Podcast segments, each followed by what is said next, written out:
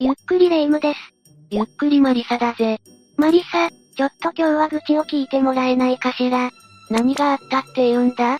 この前、夜に公園で一人で缶コーヒー飲みながら浸ってたのだけれど、時代錯誤のカラフルなヤンキーが公園にやってきて、散々騒いだ挙句にゴミを散らかしまくって、挙句の果てに公園にあった子供が自由に遊べる用の三輪車を持ち逃げしたのよ。うおう、なんとも時代錯誤な奴らがまだいたもんだな。にしてもやりたい放題で、聞いてるだけで腹が立ってくるぜ。まあその奴らも、追い倒した場所が心霊スポットじゃなくてよかったぜ。心霊スポットってやはりやってはいけないこととかあるのかしら？ほう、興味を持ったかレイム。もちろんあるぜ、というかやってはいけないことばかりだ。これを知らないで心霊スポットに行ったら偉いことになるぜ。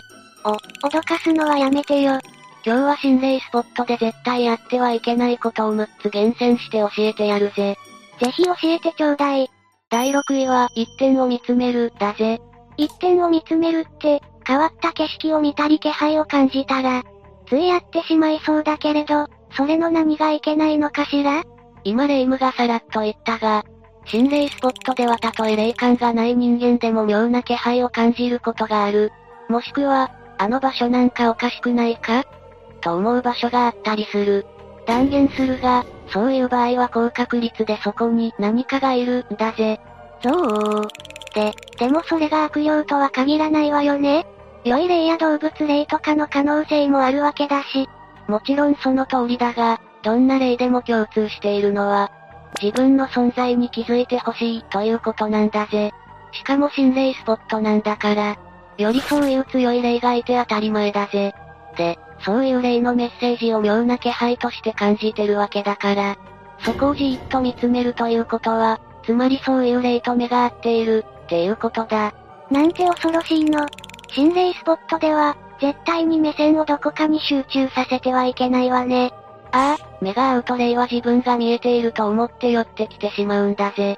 最悪取り憑かれる可能性もあるから、心霊スポットで一箇所をじーっと見るのは絶対にやめた方が良いぜ。と言っても無意識にどこか一点を見つめてしまうなんてのは人間どうしてもやってしまうことだ。はっきり言って完全に防げるのはよほどの超人だと思うぜ。そうよね、もうこの際サングラスでもしていくのが良いのかしら？ただでさえ薄暗いところをそんなもんしてったら別の意味で危ないぜ。第5位は、先行をあげる、だぜ。先行をあげるのは死者のご冥福を祈るためよね霊からすると嬉しいことじゃないかと思うけど、なぜダメなの？当然の疑問だな。霊夢の言う通り、本来、先行をあげるは死者のご冥福を祈るとても尊い儀式だ。だがどのような霊がいるかわからない心霊スポットではこの上なく危険な行為だぜ。というのも、先行をあげた人間に霊がとても興味を持ってしまうんだ。あ、さっきの目が合うと同じ原理ね。そうだが、こっちのがより危険だぜ。というのも霊は自分のために先行をあげてくれると思って、だったら仲良くしてもいいはずだ、と取り憑かれる口実になってしまうんだ。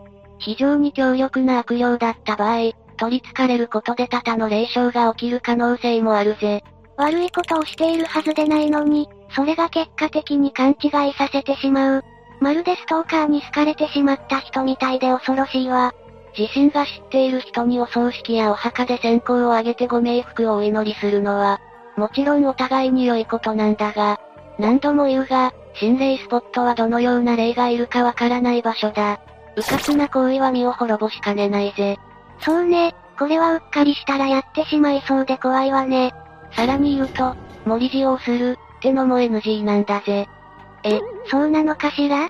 森塩は霊を寄せ付けないようにするものだから心霊スポットにいる悪霊には有効なのではなくて確かに森塩は霊よけに有効な手段だ。しかし心霊スポットはそもそもそういう霊にとっての住処なわけだよな。つまり、彼らからすると自分の家に勝手に入ってきてしかも追い出されそうになってるわけで、めちゃくちゃに怒らせてしまう行為なんだぜ。その場に居続けてパワーアップした悪霊からすると、森塩で守れる可能性よりも怒らせて暴れられる可能性の方が高いぜ。なるほど、除霊するどころか逆に半端な挑発になってより危険ってことね。先行を上げることといい、森塩をすることといい。通常の霊対策が心霊スポットだと逆効果なんて恐ろしいわ。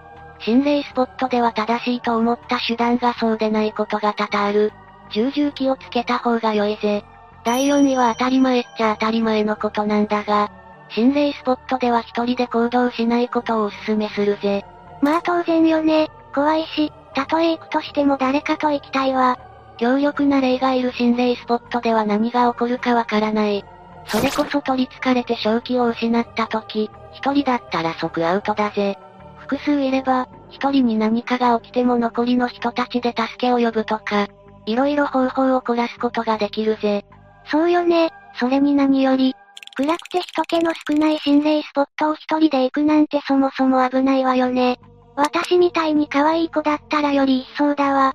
可愛いかどうかはさておき、霊夢はいいことを言ったぜ。そもそも心霊スポットは霊の有無に関係なく危ない場所が多いんだ。廃墟だったり森の中やトンネルだったりとな。つまり、そもそも単独行動は事故や不審者などの危険があるんだぜ。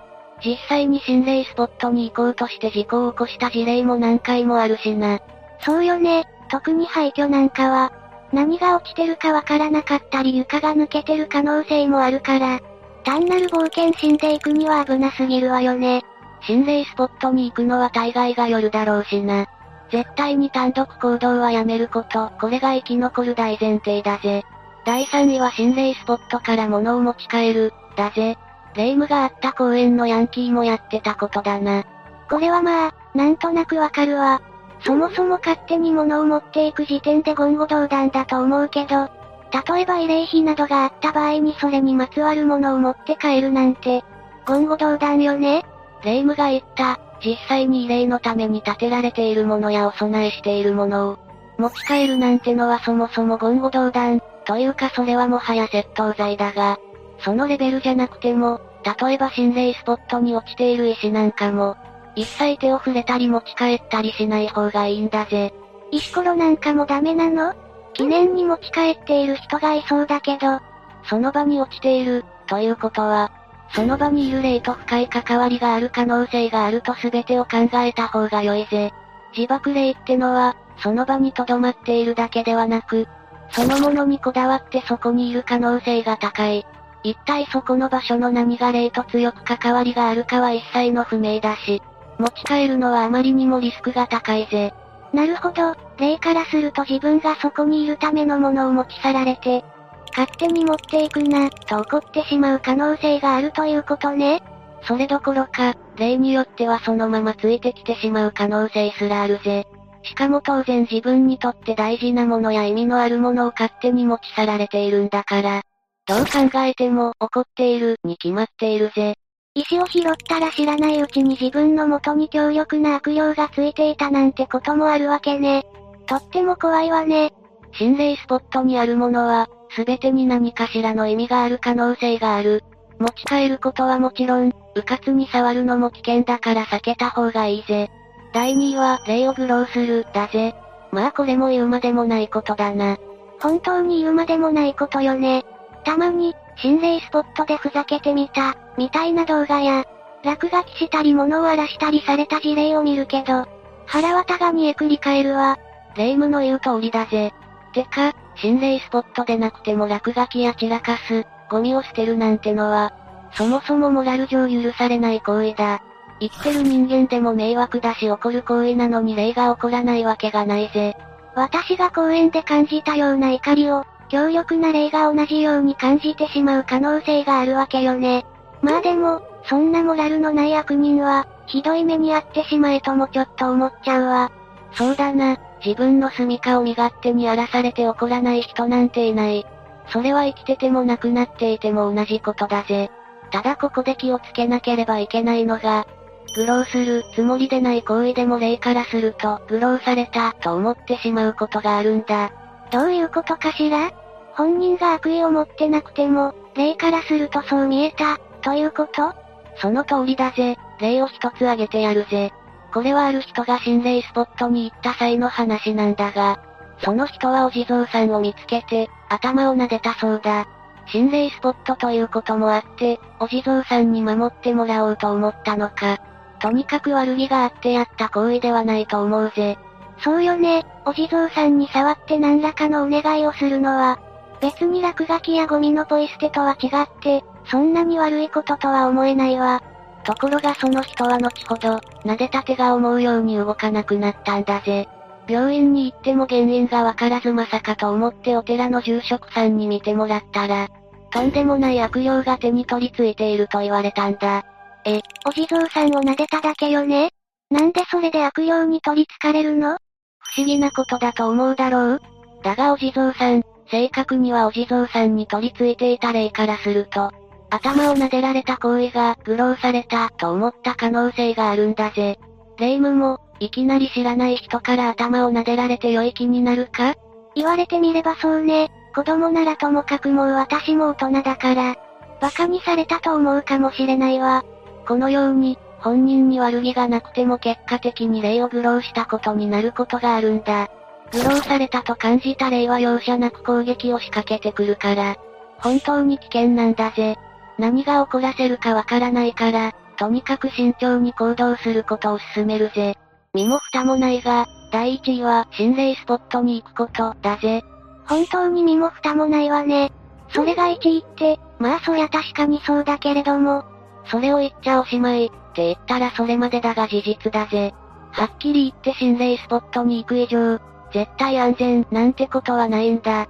今までに紹介したことをやらないようにしたりお守りを持って行ったりで、多少は自己防衛になるかもしれないが、それでもそもそも心霊スポットが超危険な場所であることはもう否定のしようがない。はっきり言って、不安に思う人は行かないのが一番だぜ。まあそれはそうよね。お線香をあげない、や物を持ち帰らない、は守れるけど、生き点を見つめることなんてふとした時にやってしまいそうだもの。はっきり言って心霊スポットで自分だけは絶対に大丈夫だ、なんて自信はないわ。よく心霊スポットの危険度ランキングなどがあるが、どんな心霊スポットでも共通しているのは、そう呼ばれるようになった理由があることだぜ。そしてそれは当然、悲しい事故だったり事件だったりが多いんだ。こんな紹介しといてなんだが、そういうところに興味本位で行くのはそもそもあまり良いことではないんだぜ。それにさっき言った通りたとえ亡くなった方のご冥福を祈りたいであるとか、そういう理由だったとしても霊に勘違いされて危険な目に遭う可能性があるのよね。ここで紹介されていないことでもまだまだタブーとされていることはありそうだし、そう考えるとやっぱり行くのが怖いわ。だからそもそも危険な目に絶対に会いたくないって人間は、心霊スポットに近寄らないのが一番だぜ。でもどうしても行くぜって時は、最低限、一人で行かない、死者を愚弄するような行為はしない。できるだけそこの何にも触れない。ってことは守らないと。マジに身の保証はできないと思った方が良いぜ。ということで今日は心霊スポットツアーにこれから行く霊夢のために、心霊スポットでやってはいけないこと6選を紹介したぜ。ぜひそれを守って、快適な心霊スポットツアーを楽しんでほしいぜ。ちょっとなんで私が心霊スポットツアーに行くことになってるのかしら。大体一番やっちゃいけないこととして、心霊スポットに行くを紹介しているのだから、私は当分それを守ることにするわ。まあそれがおすすめだ。それでは今回はここまでだぜ。